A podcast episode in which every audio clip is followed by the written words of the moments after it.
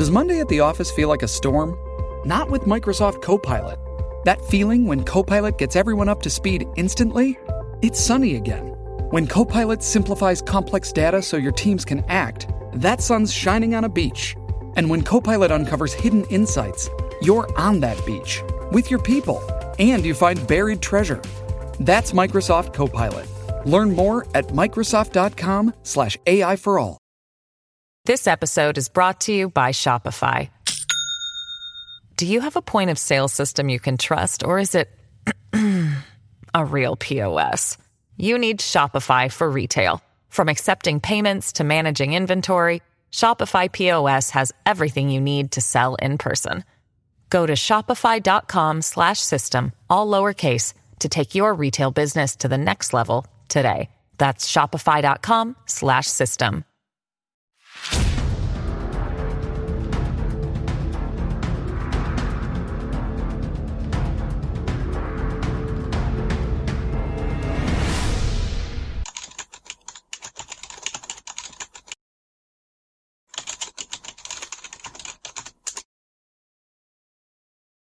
はい、皆さんこんにちは。話題の事件へようこそ。今回の考察は海外の事件、エリサラム事件です。この事件はホテルのエレベーター内の奇妙な行動が公開されたことで世間に注目され、ラムの死をめぐって様々な考察がされましたが、警察は事故死と判断しています。ラムは本当に事故死だったのか、ホテル内で何があったのか、まずは事件概要からどうぞ。事件概要2013年2月19日、アメリカ・ロサンゼルスのダウンタウンにあるセシルホテルの貯水槽で女子大生のエリサ・ラム、当時21歳の遺体が発見された。この事件はアメリカに旅行中のラムと連絡が取れなくなったことを心配した両親が2月初旬にロサンゼルス市警に通報し失踪事件として捜査されたことから始まった。ラムの遺体が発見される5日前、警察が生前のラムの映像を公開したことにより、多くのメディアに取り上げられ、事件が広く関心を集めるようになった。ラムの失踪からほどなくして、セシルホテルの客から給水についてのクレームが出るようになり、ホテルの担当者が屋上にある貯水槽を確認したところ、ラムの遺体が浮いているのを発見した。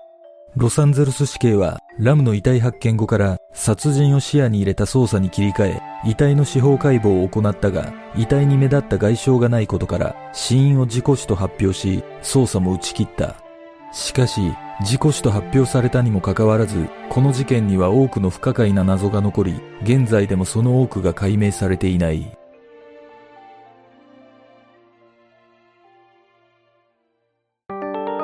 事件の経緯エリサ・ラムは1991年4月30日に香港からの移民の両親のもとに生まれた。当時バンクーバーに在住していたラムはブリティッシュコロンビア大学の学生で英語と広東語が話せたという。ラムは2013年1月から鉄道やバスを利用し一人でアメリカ旅行を楽しんでいた。同年1月26日、ラムはロサンゼルスに到着し、28日に事件の現場となったセシルホテルにチェックインしている。ラムは当初、ホテルの5階にある共同部屋に宿泊したが、この頃、ラムは双極性障害を患っており、同室の宿泊者がラムの気候に苦情を訴えたことから、2日後には一人部屋に移されたという。また、ラムは旅行の間、毎日両親と連絡を取っていたが、1月31日から連絡が途絶えていた。心配したラムの両親はすぐに警察に通報し、捜査協力のためロサンゼルスへ向かった。その後、ロサンゼルス市警は可能な範囲でホテル内を捜索したが、ラムは見つからず失踪事件として捜査し、捜索には警察犬も投入され、屋上を含めたホテル全体を捜索したが、ラムの痕跡を見つけることはできなかった。失踪から1週間後の2月6日、ロサンゼルス市警は公開捜査に踏み切り、ラムの顔写真を載せたチラシを周囲に配布し、インターネットにも掲載した。さらに1週間後の2月15日、セシルホテルのエレベーター内の監視カメラによる映像を公開し、そこにはラムの生前最後の姿が映っていた。この映像のラムの行動があまりに奇妙だったことから、人々の関心を集め、世界中から注目されるようになっていった。ラムの失踪から時間が経つにつれセシルホテルでは部屋の蛇口から水が出にくい水が黒く変色していた水の味が異常だったなどの不可思議な苦情が寄せられるようになったそして2013年2月19日宿泊客からの苦情を受けセシルホテルの保守担当者が屋上にある貯水槽の点検に向かった屋上には3785リットルの水が入る貯水槽が4台設置されておりその中の一つ客室やコーヒーショップの水を供給していた貯水槽の中でラムの遺体が浮いているのを発見した。遺体は全裸で着ていた衣服とともにルームキーや腕時計も水中に浮いていたという。これを受けロサンゼルス市警は殺人も視野に入れた捜査に切り替え司法解剖を行っているが遺体はすでに腐敗が始まりガスで膨張し皮膚の分離も見られたが外傷や性的暴行の形跡はなく自ら命を絶ったという証拠も発見されなかった。また違法薬物の残留はなく鎮痛剤の残留物とごく微量のアルコール反応はあったが事件との関連はないと判断され2013年6月検視局は死因は不慮の事故による溺死と発表した。このことからロサンゼルス市警は事故死と結論付け捜査を打ち切った。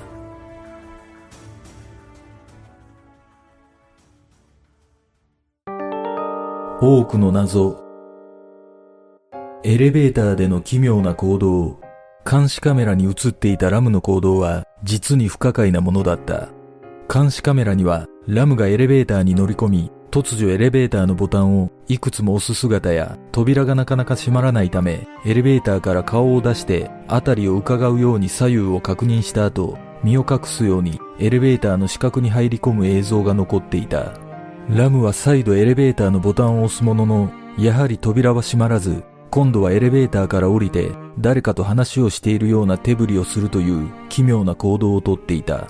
その後、ラムがゆっくりとした足取りでエレベーターから立ち去った後、扉が閉まった。これら一連のラムの行動は不可解で、全体的に落ち着きがなく、まるで誰かに追われているように見えたという。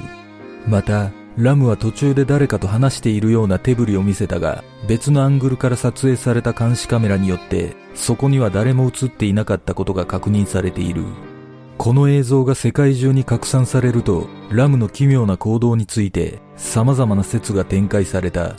本当に何者かに追われていたという説や、薬物中毒を疑う説、カメラの映像が世に出る前に加工されているとする説をはじめ、霊的な超常現象に巻き込まれたという説や、動画を逆再生するとラムの動きの意味がわかるという根拠のない説まで生まれた。ラムの遺体発見後、ラムが精神疾患を患っていたことがわかると、精神障害と薬の過剰摂取による行動だったという説が最も有力となった。仮に誰かに追われていたもしくは追われていると思い込んでいたのであれば、動揺してエレベーターのボタンをいくつも押してしまうことは理解できるが、エレベーターから降りて誰かと話す仕草やゆっくりと歩いていった点には疑問が湧く。また、エレベーターの扉が2分ほど閉まらなかった原因については、ラムがボタンを押すたびにホールドドアのボタンを押していたからだと解析され、ラムはボタンを押したことに気づかず、なぜ扉が閉まらないのかという思いにとらわれ、不可思議な行動をとっていたのではないかという見方がある。どのようにして屋上へたどり着いたのか。ラムの遺体が発見された貯水槽のある屋上に通じる扉や階段は施錠されており、宿泊客が入ることはできなかったことが分かっている。強引に鍵を開けたとしても警報器が鳴る仕組みになっており、事件の期間、一度も警報器は鳴っていない。事件後に警報器を確認したところ、故障もなく従業員全員にアリバイがあったことも確認されている。しかし、屋上への出入り口は一つではなく、ホテルの非常階段を使えば屋上に侵入できることが判明した。非常階段の途中からは、はしごを使わなければならないため、女性が命綱もなしで、地上何十メートルの高さまで登りきることができるのかという疑問も出たが、失踪以前にラムは自身の SNS にセシルホテル屋上からの写真を投稿しており、その際も警報器が鳴っていないことから、事件のあった日も非常階段のはしごから登った可能性が高いと考えられる。どのようにして貯水槽へ登ったのか、ラムの遺体が発見された時、遺体の入った貯水槽以外の3台の貯水槽は重い蓋で塞がれ、鍵がかけられていた。貯水槽は幅1.2メートル、高さ2.4メートルあり、人が登れるようなはしごなどもないことから、ラムがどのように登ったのかは疑問とされている。また、貯水槽の蓋は女性一人では持ち上げるのが難しいほどの重さだったという。しかし、この貯水槽には普段から鍵は愚か、蓋すらなかったとの話もあり、実際のところは不明であるが、ホテルの客室に給水する貯水槽に蓋がなく雨ざらしだったとは考えにくい。さらに、ラムの遺体が全裸で発見され、着ていた衣服が貯水槽に浮いていたという謎も残ることから、ラムは何者かに殺害されたという説が根強く残っている。事件後、ロサンゼルス市警の広報官が4つの貯水槽は密に並んでいる上に蓋は小さいラムの遺体を取り出すために我々はタンクの一部を切断しなければならなかったと証言していることから貯水槽の入り口がかなり狭いことがわかるまたラムの死因は溺死であり誰かに無理やり貯水槽に入れられたのであれば遺体に外傷が残る可能性が高いが遺体からは外傷や暴行の痕跡がなかったことから他殺の可能性は低いと判断されている。その他の謎。事件後ラムのブログが更新されるといった不可解なことが起きている。ラムの携帯電話は事件現場やホテルの部屋からは見つからず誰かに盗まれたとの見方がある。ラムの死後にブログが更新されたのは、携帯電話を盗んだ人物によるものか、ハッカーの仕業なのか、ブログの予約投稿機能を使ったのか、その経緯は不明となっており、このブログの更新とラムの死が関係しているのかどうかも謎のままとなっている。その他、ラムが精神疾患を患っていたことから、自ら命を絶った説を主張する意見もあった。しかし、ラムの家族によると、ラムは精神障害の影響で、塞ぎ込むことはあっても、そのような行為を口にしたり、試みたりしたことは一度もなかったと述べている。また、ラムは失踪した当日にホテル近くの本屋で家族へのお土産を購入しており、その際、ラムと話した本屋の女性店員が、ラムは今後の旅行の予定や家族へのお土産について楽しそうに話していて、自ら命を絶つようなことを考えている様子は全くなかったと証言している。さらに、ラムの遺留品からバスのチケットが見つかっていることからも、その可能性は低いと考えられている。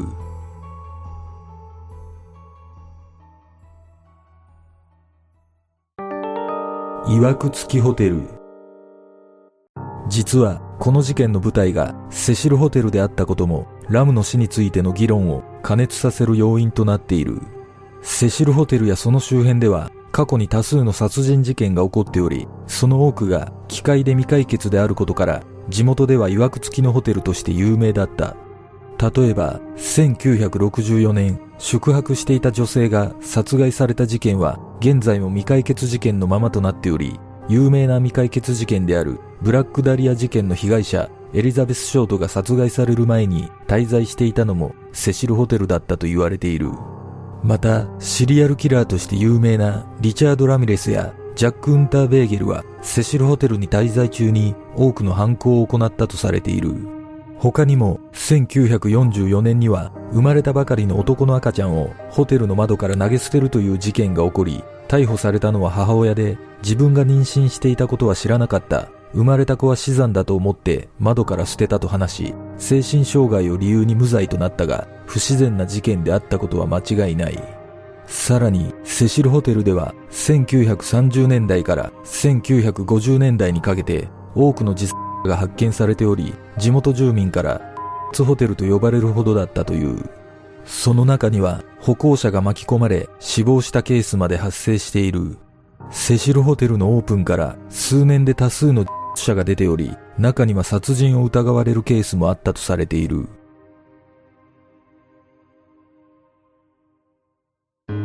事件の真相とは？ラムは双極性障害と抑うつ症を患っていたため、4種類の薬を服用しており、司法解剖の結果では明らかに間違った量を服用していたとされている。ラムは事件の前にも短期間失踪したことがあり、セシルホテル到着後に同室の宿泊者がラムの気候を指摘していたことから、ラムの精神状態が不安定であったことは間違いないと考えられている。現状ではラムが何者かに殺された可能性は低く、新たな証言や証拠が出てこない限り、警察の見解通り事故死が最も有力だとの見方が強い。ラムが取ったエレベーターでの奇妙な行動も精神疾患であることや薬の過剰摂取によるものということである程度説明がつく。しかし、どのように貯水槽へ登ったのか、なぜ全裸だったのかという疑問は残る。実は最近になってラムは事件当日精神障害の薬を飲んでいなかったため幻覚や幻聴から逃れるために屋上の貯水槽に隠れたが貯水槽の水位が下がっていき登れなくなって溺死したとの見解が報じられた。しかし司法解剖の結果遺体から精神疾患の処方薬と一致する成分が検出されていることからラムがその日薬を飲んでいなかったとは考えにくいとの見方もある。また、誰かに追われている幻覚を見ていたのだとしても、わざわざ人気のない屋上へ向かったことにも違和感を覚える。果たして、ラムは本当に事故死なのだろうか？事故死だとしたら、どのような経緯で貯水槽にたどり着いたのだろうか？この事件の真相とは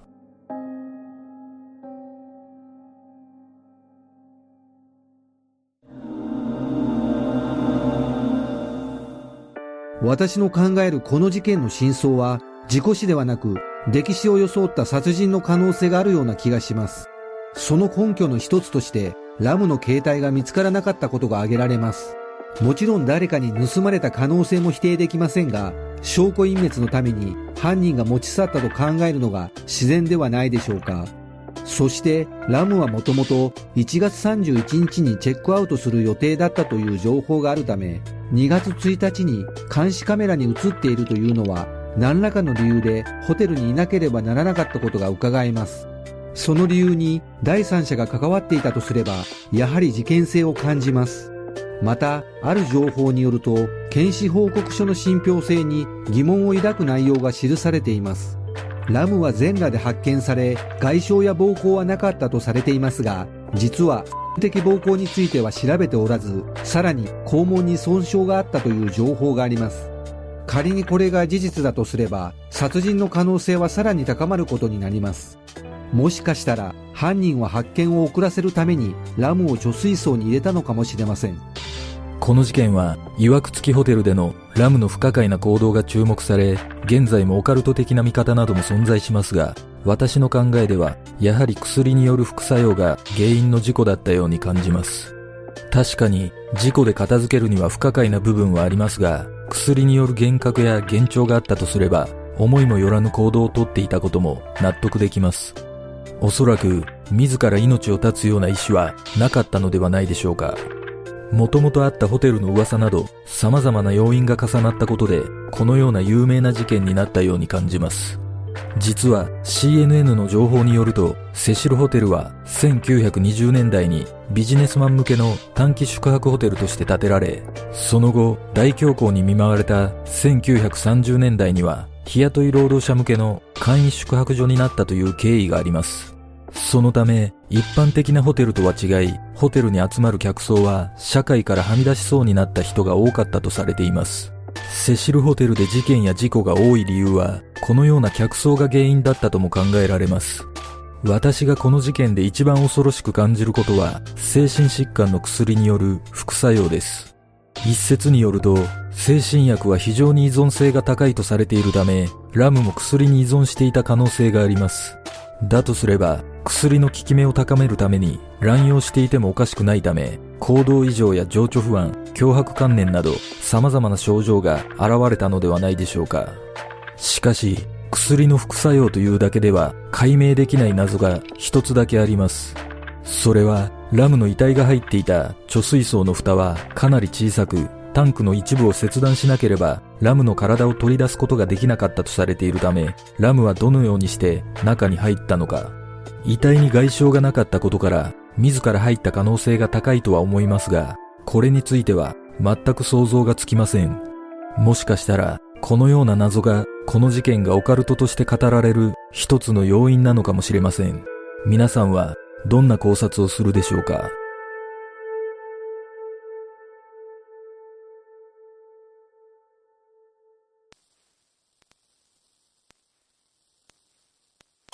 では、今回の考察は以上となります。